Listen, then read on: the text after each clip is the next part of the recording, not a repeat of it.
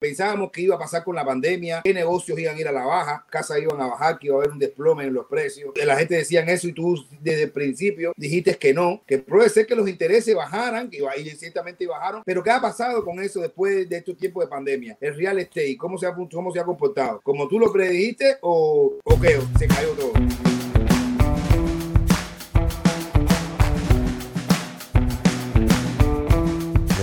Al podcast donde hablamos de negocios, emprendimiento, análisis económicos y demás temas que puedan interesar a emprendedores, negociantes y la audiencia en general. Sin más, te dejo con el capítulo de hoy y si te gustó, sabes que puedes indicarlo.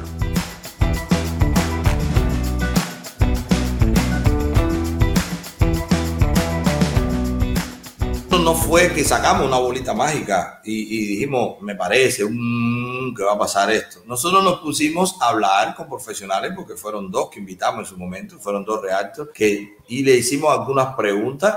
Nosotros nos informamos también y a partir de ahí nosotros hicimos una previsión, pero nuestra previsión era basado en lo que normalmente debía pasar cuando esas, cuando, cuando esos instrumentos estaban eh, interactuando ¿verdad? en el mercado inmobiliario. Primero, sí, es verdad, con el rescate entró mucho dinero y la gente y le dieron dinero a los bancos, así que los bancos se vieron obligados recibiendo ese dinero respaldado por real estate que ellos tuvieran, como ustedes saben, los bancos parte de sus activos también lo tienen en real estate, porque ellos cuando alguien no le paga, pues ejecutan y tienen, y tienen real estate. Bueno, dieron dinero, ¿verdad? A los bancos la Reserva Federal le dio dinero a los bancos que tenían respaldo en real estate, pues entonces los bancos se vieron obligados a bajar el interés porque tenían más liquidez. Pero pasó otra cosa, pasó también que en mercado secundario, ustedes saben, Fannie Mae y Freddie Mac, retiraron la compra a los lenders que hacen el préstamo, que hacen en mortgage, incluyendo los bancos.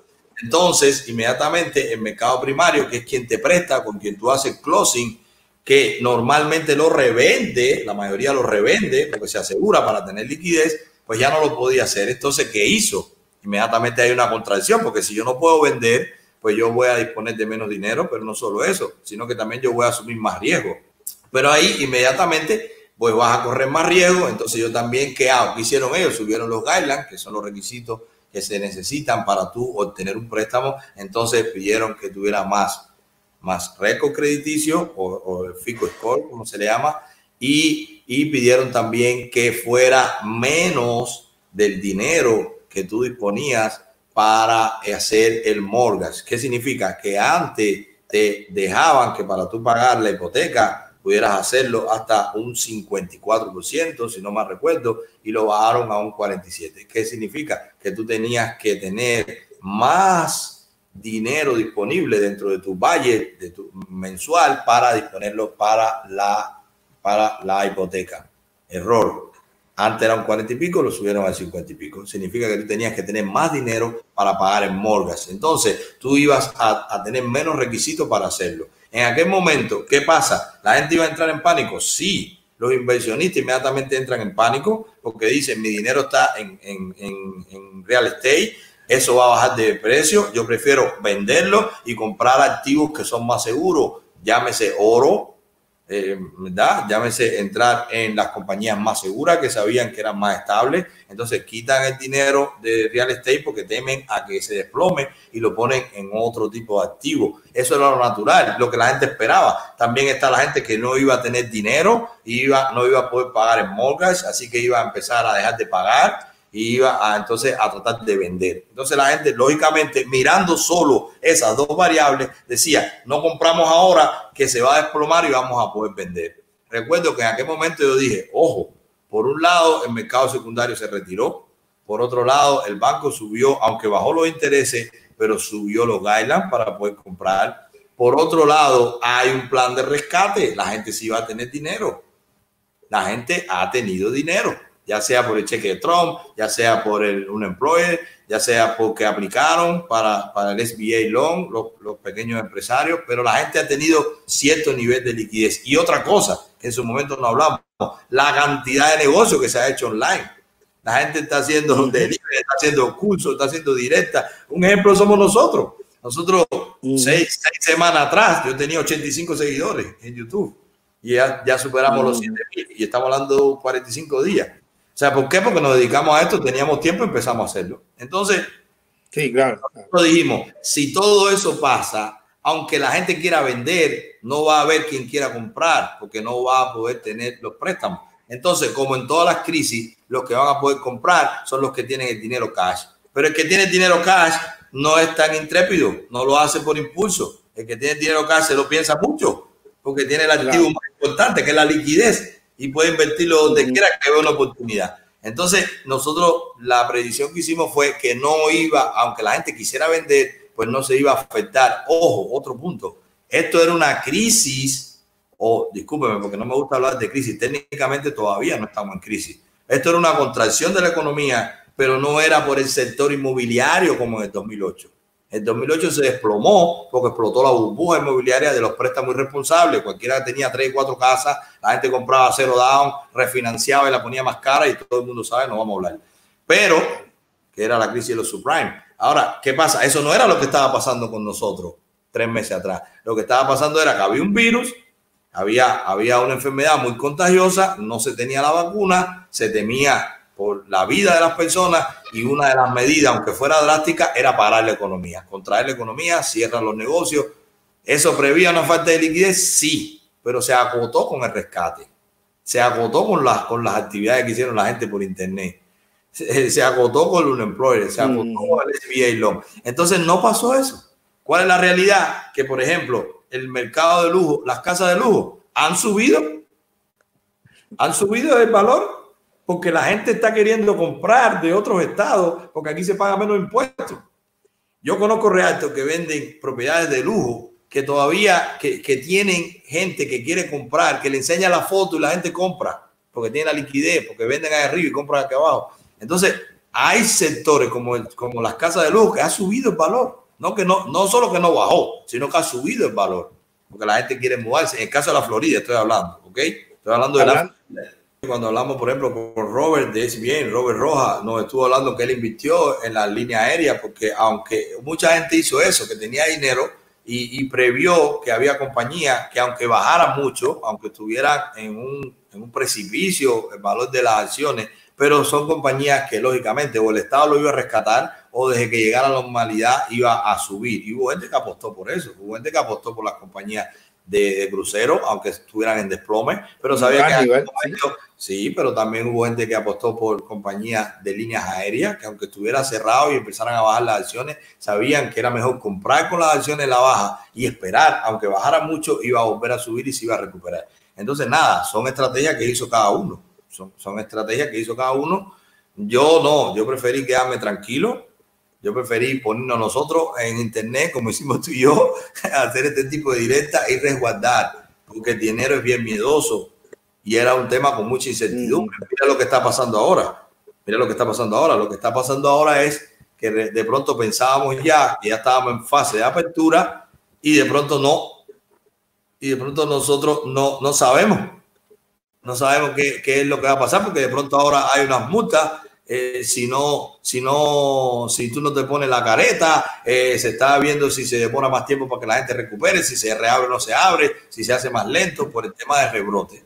Entonces, ese tipo de incertidumbre no son eh, momentos para tú ponerte a inventar, para tú ponerte creativo, son para hacer cosas que tú estás muy seguro que lo estás haciendo. Onco, mira, Lizzie está de arriba, está más al norte de la Florida, resulta que encontramos un buen nicho hay una oportunidad ahí. Ya cerramos la primera casa, tenemos una oferta como cuatro o cinco. Ella decidió, decidió ir ahí arriba con su familia, con su pareja, y están ellos ahí, porque en el momento que tú encuentras la buena oportunidad para invertir, están todos los ingredientes, están los bancos que, que, que tú te puedes apalancar, está ella que es la Realto que lo hace legal, están los abogados que hacen los acuerdos, está la compañía de títulos, está el GC que hace la reparación y tenemos ahí una oportunidad de oro y la estamos aprovechando porque cuando aparece uno está atento, pero cuando aparece, cuando viene el tren y abre la puerta hay que montarse, no se puede poner uno a pensar, pero para eso hay que estar preparado no. de hay que estar atento, hay que, hay, que hay que ir allá, yo estuve allá, Eso está como a nueve o diez horas de la Florida.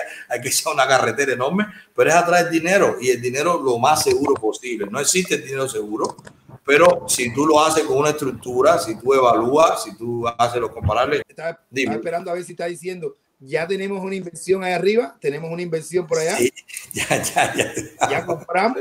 Sí, ya, ya cerramos la primera y ya estamos ahora mismo en el cierre con los otros con los otros compradores, con los otros inversionistas que se están haciendo ya el cierre del trabajo que vamos a hacer conjunto. Pero ya la primera está asegurada y tenemos puesta oferta como cuatro o cinco más. Estamos esperando que ganemos. Tú sabes que eso funciona, que tú pones una oferta con tus condiciones y después los dueños deciden a quién venderle. Ahí hay mucho movimiento, pero lo importante es que eh, mira, ya hay gente que conoce, mira, quiere comprar un apartamento en Panama City. Es una ciudad bien bonita, tiene mucho potencial ahora porque tiene una, base naval, una base naval, y en esa, aunque pasó un ciclón hace un año y pico, casi dos años, y destruyó casi todo el pueblo, pero tiene una base naval que le acaban de dar el contrato, en contrato para hacer ahí los portaaviones. Entonces va a haber muchísima gente, va a haber muchísima gente. Mucho se fue ese trabajo que va a necesitar casa y que van a ser militares que le van a dar que le van a dar muchas facilidades, como ustedes saben, los que están en el Army le dan muchas facilidades los,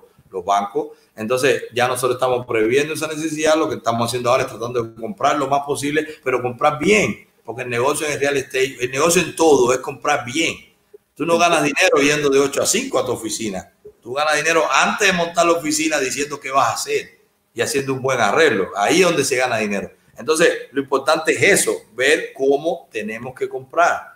Entonces, ¿cómo tenemos que comprar? Con alguien ahí que puede hacer una oferta inmediata, que se entera quién sale rápido, que tiene la licencia para hacerlo, que está en, el MLS allá, que tiene todas las condiciones para tomar una decisión rápido. Y también tenemos personas que están interesadas, que ya hemos hecho trabajo. Como tú sabes, tenemos el grupo Invierte 24-7, que es un grupo cerrado en el Facebook mío, y, en ese grupo nosotros estuvimos ya semanas preparándonos, creando un estilo de inversión y ahora hay muchísima gente que están hasta precalificadas y están esperando.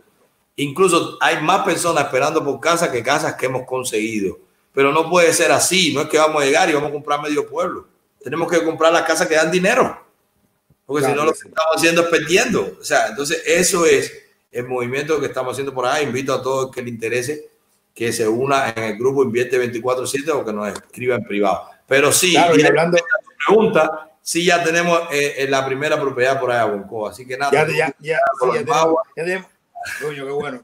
Hablando de tener propiedad, hablando de tener tranquilidad, hablando de tener liquidez, eh, quiero decir que nosotros también, con nosotros está colaborando la compañía Tucash 24-7. Así que ustedes, señores, si ustedes necesitan algún, algún dinero, necesitan dinero para su negocio, para sus inversiones, necesita, usted puede entrar a tu cash 24/7. Ahí está, lo puedes solicitar en línea. Puedes entrar en www.tucash247.com o puedes llamar al número de teléfono. Apunte el número de teléfono porque ese número te va a resolver cualquier problema. 786-584-0770. Y lo mejor de todo, que cuando tú llames, que tú estés hablando, que tú estés adentro, vas a sentir una voz familiar y conocida que te va a dar más tranquilidad, porque esa voz va a ser, va a ser, ¿sabes? Manuel, porque esta es la compañía que tenemos también aquí. Así que tu cash 24-7, liquidez, liquidez, dinero y tranquilidad. Tu cash 24-7. Dime, hermanas. Bueno, nada, nada eh, esa fue la previsión que hicimos y es como se ha comportado el mercado inmobiliario, no se desplomó. Hay gente que quiere vender, pero hay mucha gente que no puede comprar. También era la invitación al que estaba precalificado que lo hiciera lo más pronto posible, que cerrara y que comprara, porque y era posible que pusiera más difícil para obtener los préstamos. Hubo gente que no hizo caso y que, y que hizo su cierre y que compró, y está muy feliz. Hubo gente que no nos hizo mucho caso. Hubo gente que nos ofendió. Deben salir un bobo este, este que se cree que es pejuelo y va a inventar agua tibia y esto se va a desplomar, ahora lo que hay que esperar, esperen un poquito para que compren. Y entonces hubo gente que se quedó sin casa. Gente que se quedó sin casa teniendo el cierre porque escuchó una voz popular que le decía no es el momento de comprar, en par de meses va a valer menos y resulta que ahora no accede al préstamo porque le pusieron los guidelines más difíciles, porque tiene que tener más crédito o porque tiene que poner más down payment o por lo que sea. Entonces eso por ahí es que el momento de estar preparado. O sea, el tema de yo quiero invertir, no es decir yo quiero invertir, es prepararnos para invertir, para tener el olfato, para trabajar con la gente indicada, con los profesionales que lo hacen, que tienen ética, que no te engañan, que no te cogen tu dinero, que no te dejan poner dinero hasta que tú no ves todo. Entonces, nada, por ahí es que, por ahí es que estamos trabajando con Co y en algún momento te va a tocar coger tus nueve horas, aunque hay un aeropuerto pequeñito cerca, podemos ir en avioneta pero las nueve horas se pasan, ah, eh, la carretera es lo más bonita, pero nada, son nueve horas eh, eh, manejando de aquí para allá, pero tú y yo haciendo cuentos lo hacemos. Nada, tú vas, yo fui solo. Te entretienes, muchacho, vas mirando el paisaje, esto, lo otro. Aparte, tú sabes que vas arriba, tú te vas, cuando tú vas caminando, tú te vas acercando billetes. Entonces, tú, agradable. Para abajo el, viaje, el camino es más corto. Arriba el billete, el camino es más corto.